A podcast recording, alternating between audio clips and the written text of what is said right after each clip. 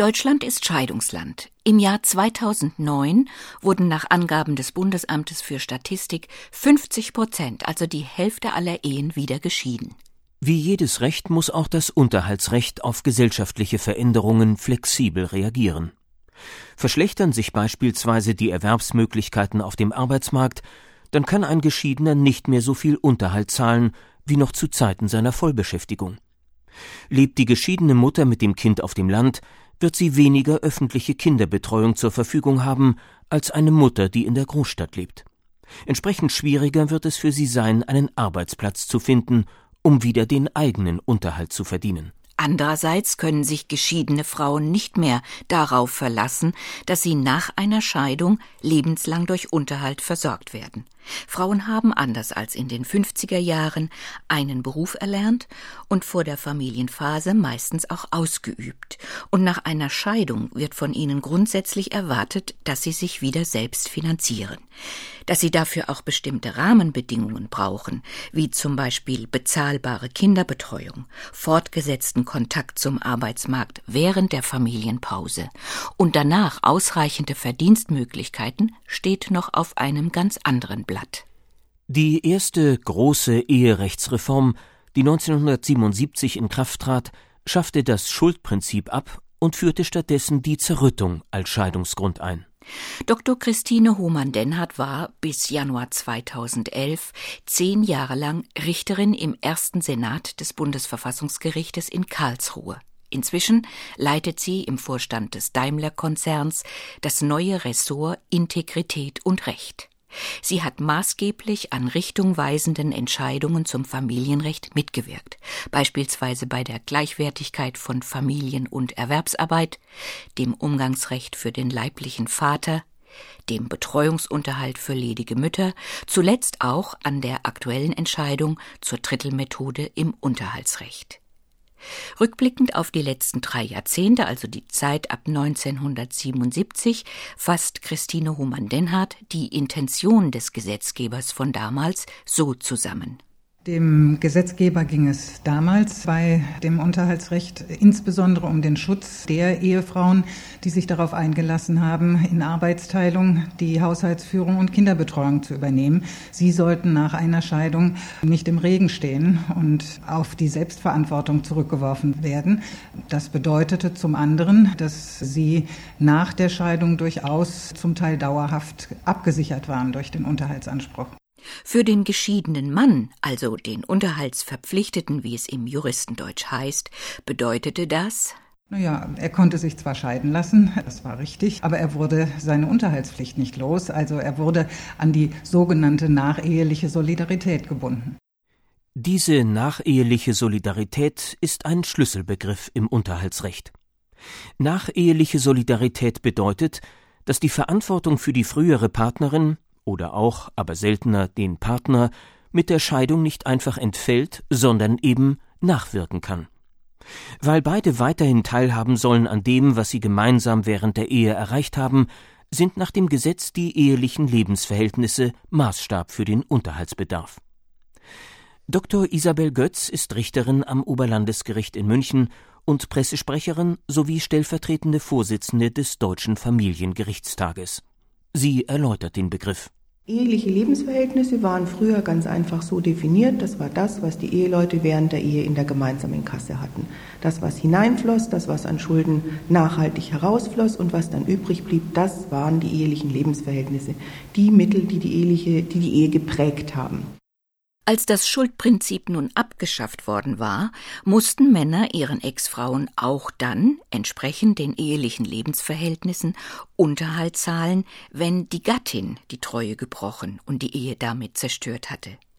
Zahlen zu müssen ohne eigenes Verschulden, das löste von Anfang an Unmut und Widerstand aus.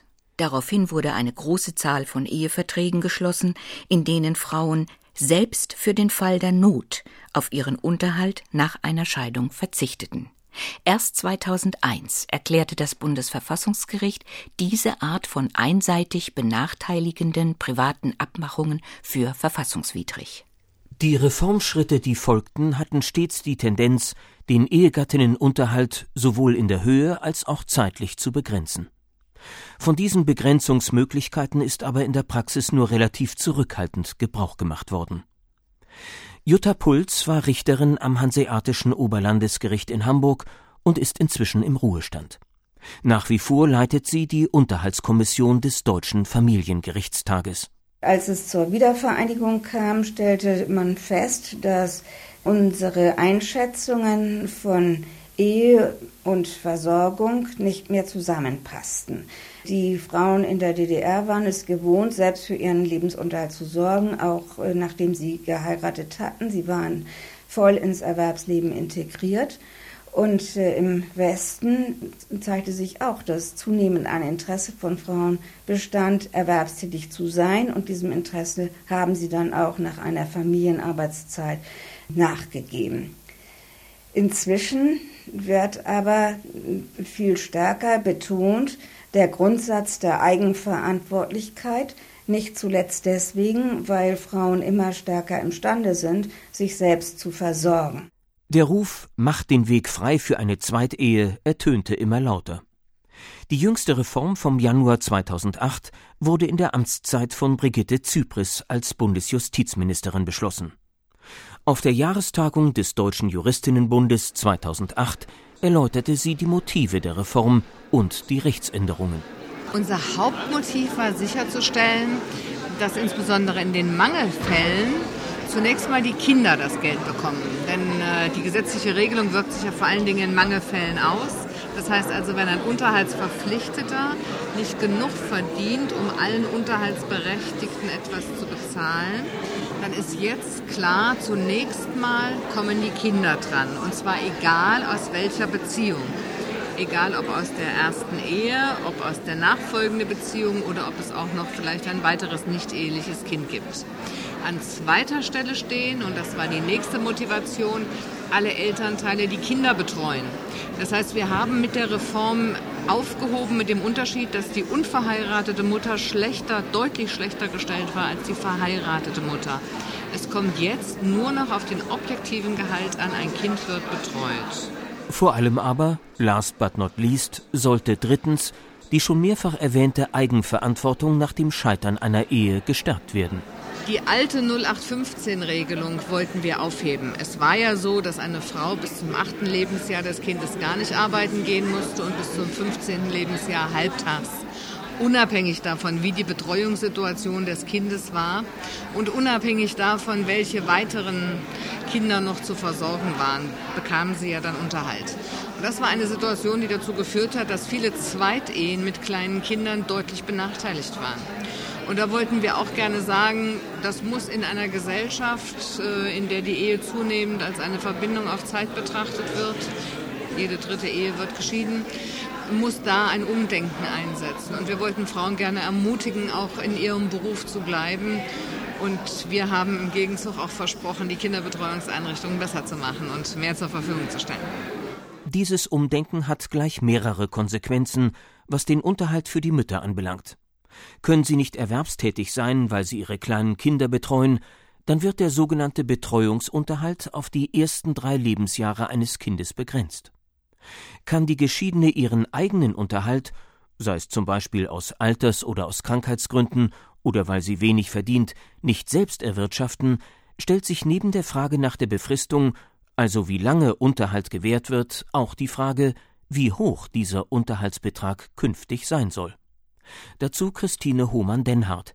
Auch bei der Höhe des Unterhaltes gibt es jetzt äh, Varianten, die das Gericht äh, nutzen kann unter bestimmten Voraussetzungen auch nutzen muss. Grundsätzlich gilt weiterhin nach dem Gesetz, dass sich der Bedarf, äh, der Unterhaltsbedarf an den ehelichen Verhältnissen ausrichten soll. Das heißt, dem Lebensstandard, äh, den man gemeinsam praktizieren konnte in der Ehe aufgrund des Einkommens des einen Ehegatten oder beider Ehegatten zusammen.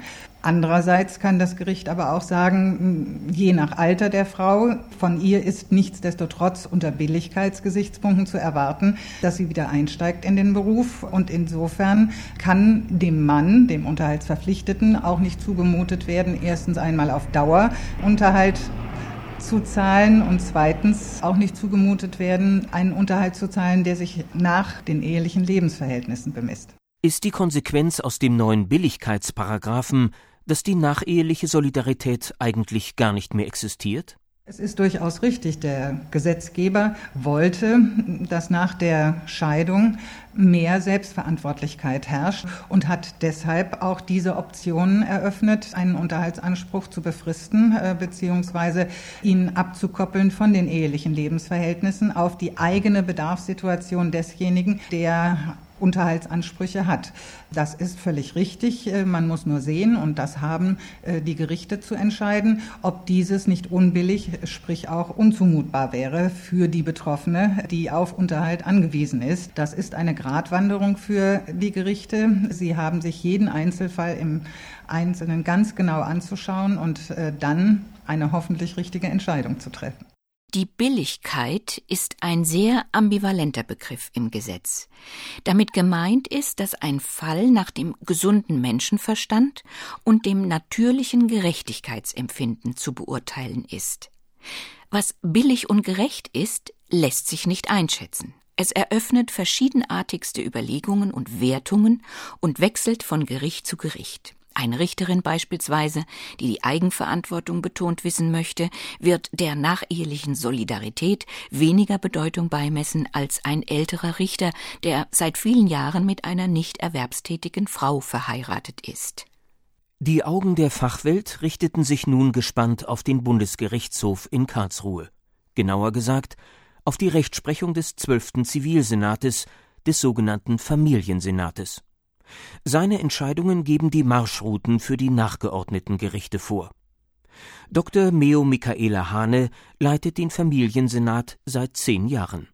Über die Entwicklung des Unterhaltsrechtes sagte sie Ende 2010 Das Gesetz kannte ja schon seit 1986 eine Befristungs- und Begrenzungsmöglichkeit. Man hatte nämlich alsbald nach Inkrafttreten der großen Eherechtsreform 1977 erkannt, dass manche Unterhaltsansprüche einfach zu sehr ausuferten. 2008 mit der weiteren zweiten großen Reform des Unterhaltsrechts hat man nun unsere bisherige Rechtsprechung, die auch zu diesem alten Befristungs- und Begrenzungsrecht ergangen war, aufgegriffen und hat eine Billigkeitsregelung geschaffen. Nunmehr können alle Unterhaltstatbestände, also zum Beispiel ein, ein Aufstockungsunterhalt, auch ein Unterhalt wegen Alters oder wegen Krankheit, zeitlich befristet oder höhenmäßig begrenzt werden, wenn dies der Billigkeit entspricht. Wenn also der unbegrenzte hohe Unterhalt den Unterhaltspflichtigen unbillig hart treffen würde.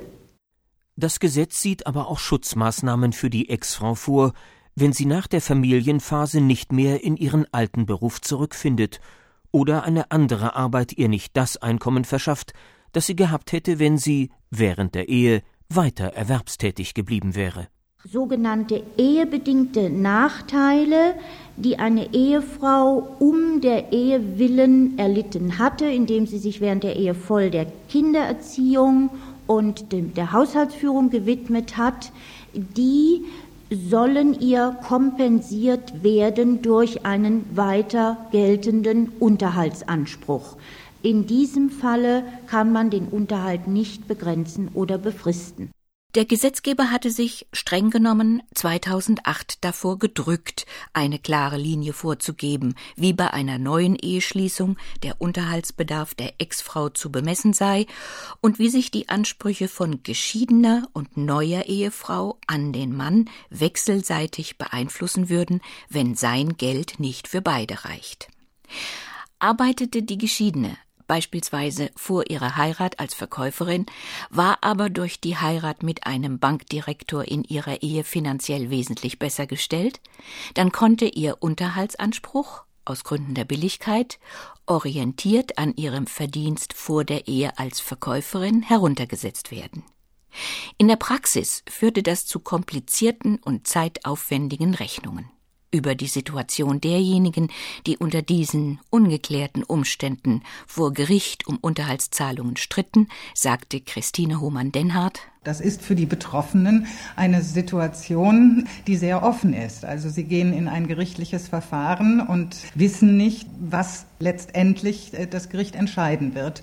Und das natürlich führt zu Unsicherheiten. Solchen Unsicherheiten wollte der Bundesgerichtshof mit der Dreiteilungsmethode ein Ende bereiten. Eine Methode, die beim Blick in die Rechtsgeschichte so neu gar nicht war.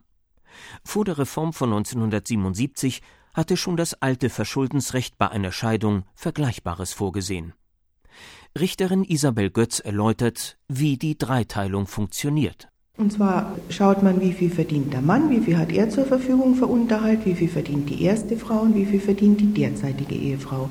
Und diese drei Beträge kommen sozusagen in einen Topf und werden durch drei geteilt. Das führt natürlich dazu, dass die frühere Ehefrau deutlich weniger Mittel zur Verfügung hat, als es nach alter Rechtsprechung der Fall war. Der Widerspruch bestand darin, dass der Gesetzgeber einerseits die Vorschrift über die Bemessung des Unterhalts nach den ehelichen Lebensverhältnissen unangetastet gelassen hatte. Andererseits drängte er den früheren Vorrang der ersten Frau zurück und betonte in bestimmten Fällen die Gleichwertigkeit von erster und zweiter Ehe. Die Konsequenz daraus? Es ist ein Argument, jetzt auch im Rahmen der Drittelmethode, dass man sagt, diese Lebensstandardgarantie gibt es nicht mehr. Du partizipierst nicht dauerhaft an dem hohen Einkommen deines Mannes, also berechne ich es gleich so.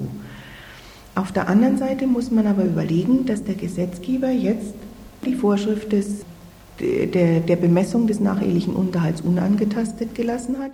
Hatte eine Frau also um der Familie willen auf eine eigene Erwerbstätigkeit verzichtet und war sie nach der Scheidung zu alt, um noch im Berufsleben ihren Unterhalt selbst zu verdienen, dann hatte sie sich seinerzeit falsch entschieden. Das traf insbesondere die Frauen hart, die lange verheiratet gewesen waren. Im schlimmsten Fall wurden sie auf staatliche Unterstützung durch Grundversorgung oder Hartz IV verwiesen. Zwar benachteiligte die Drittelmethode in der Praxis am häufigsten die geschiedenen Frauen, aber sie führte auch dazu, dass sich der geschiedene Mann und seine neue Ehefrau ungerecht behandelt fühlten. Karl-Heinz Möller ist 66 Jahre alt und Beamter im Ruhestand. Er hat vor einem Jahr ein zweites Mal geheiratet, eine Ingenieurin aus dem Kaukasus, die erst noch Deutsch lernen muss, um selbst erwerbstätig sein zu können. Auch er muss seiner geschiedenen Frau noch Unterhalt zahlen. Meine jetzige Ehefrau wird vom Gericht so behandelt, als ob sie ein eigenes Einkommen hätte.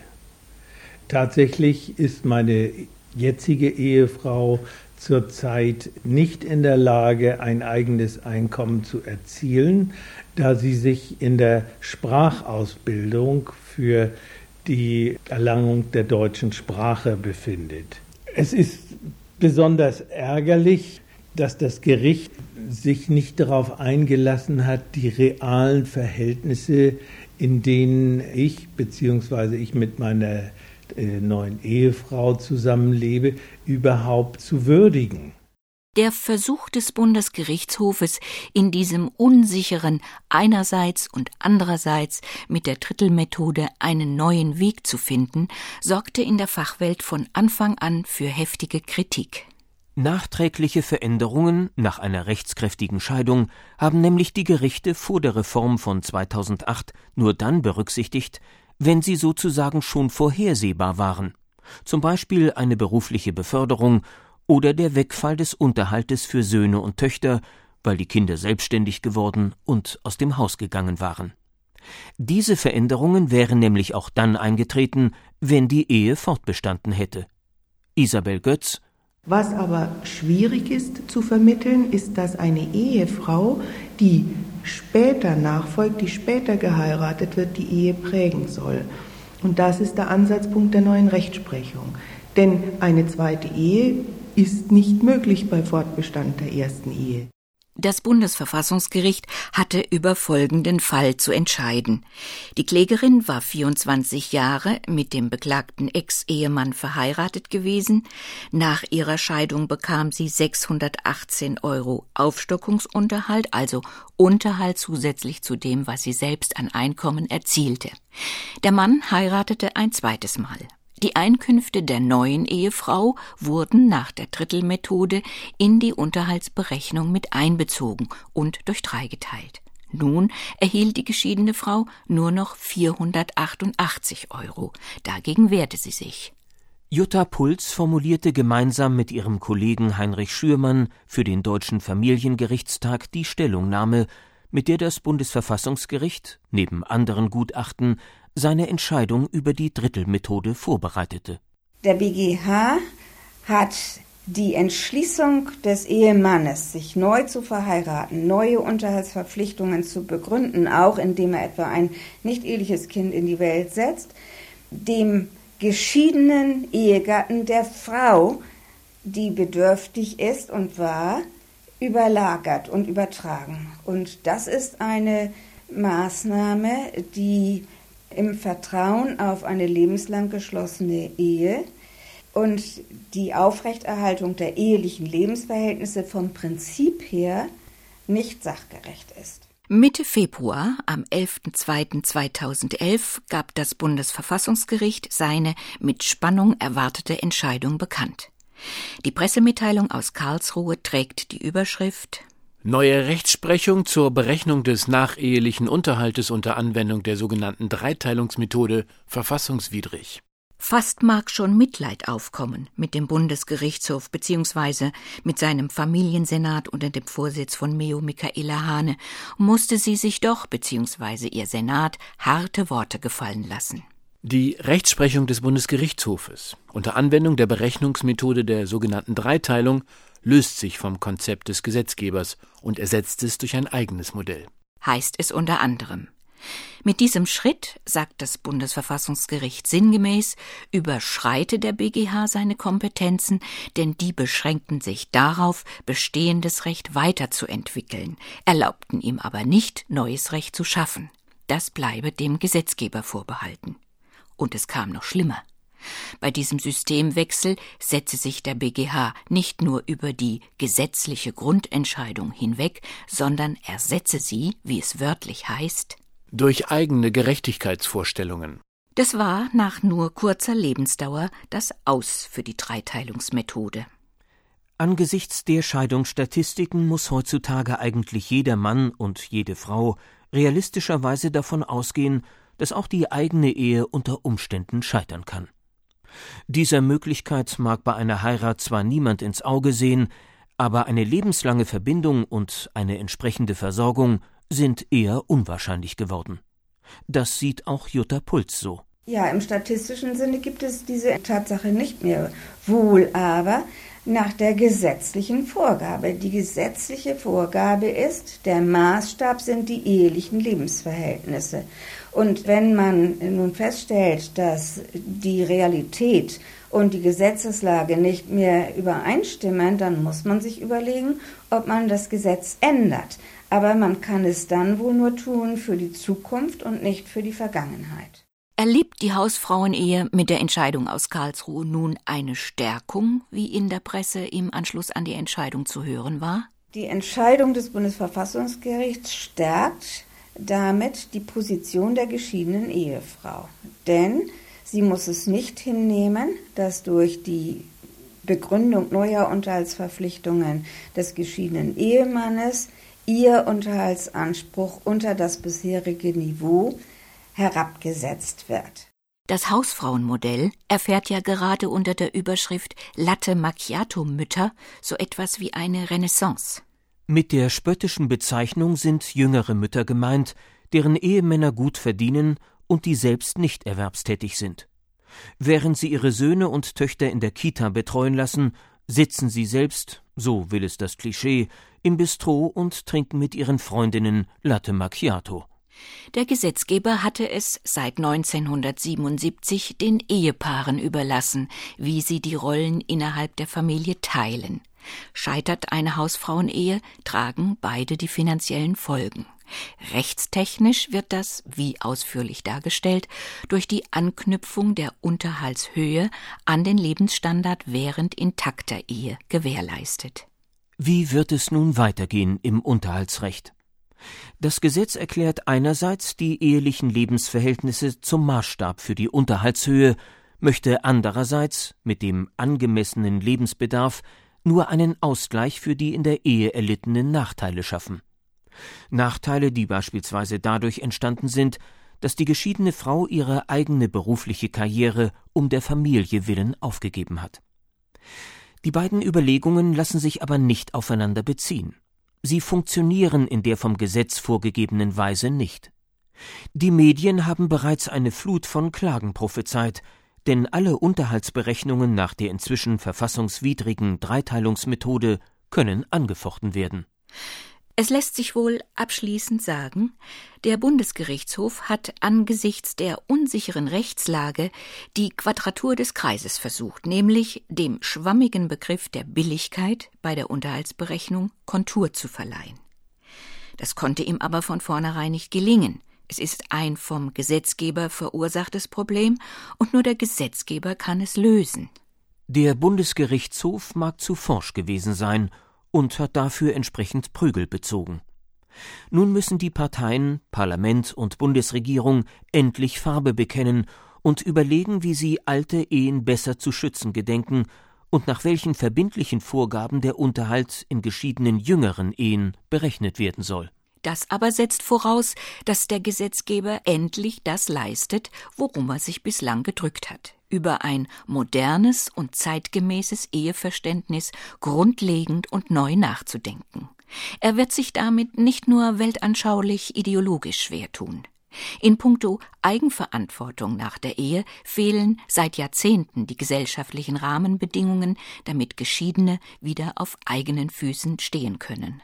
Das sind erstens ausreichende, bezahlbare, gut erreichbare und flexible Kinderbetreuungsmöglichkeiten und zweitens ist es ein Arbeitsmarkt, dessen Verdienstmöglichkeiten auch Alleinerziehenden und ihren Kindern ein menschenwürdiges Dasein sichern. Und keine Regierung hatte bislang den Mut, das Ehegattensplitting im Steuerrecht abzuschaffen. Das belohnt nämlich die Alleinverdiener, also die Hausfrauenehe, und bewirkt statt Eigenverantwortung nach einer Scheidung das genaue Gegenteil, nämlich die weitere Abhängigkeit von Unterhalt oder von staatlicher Unterstützung.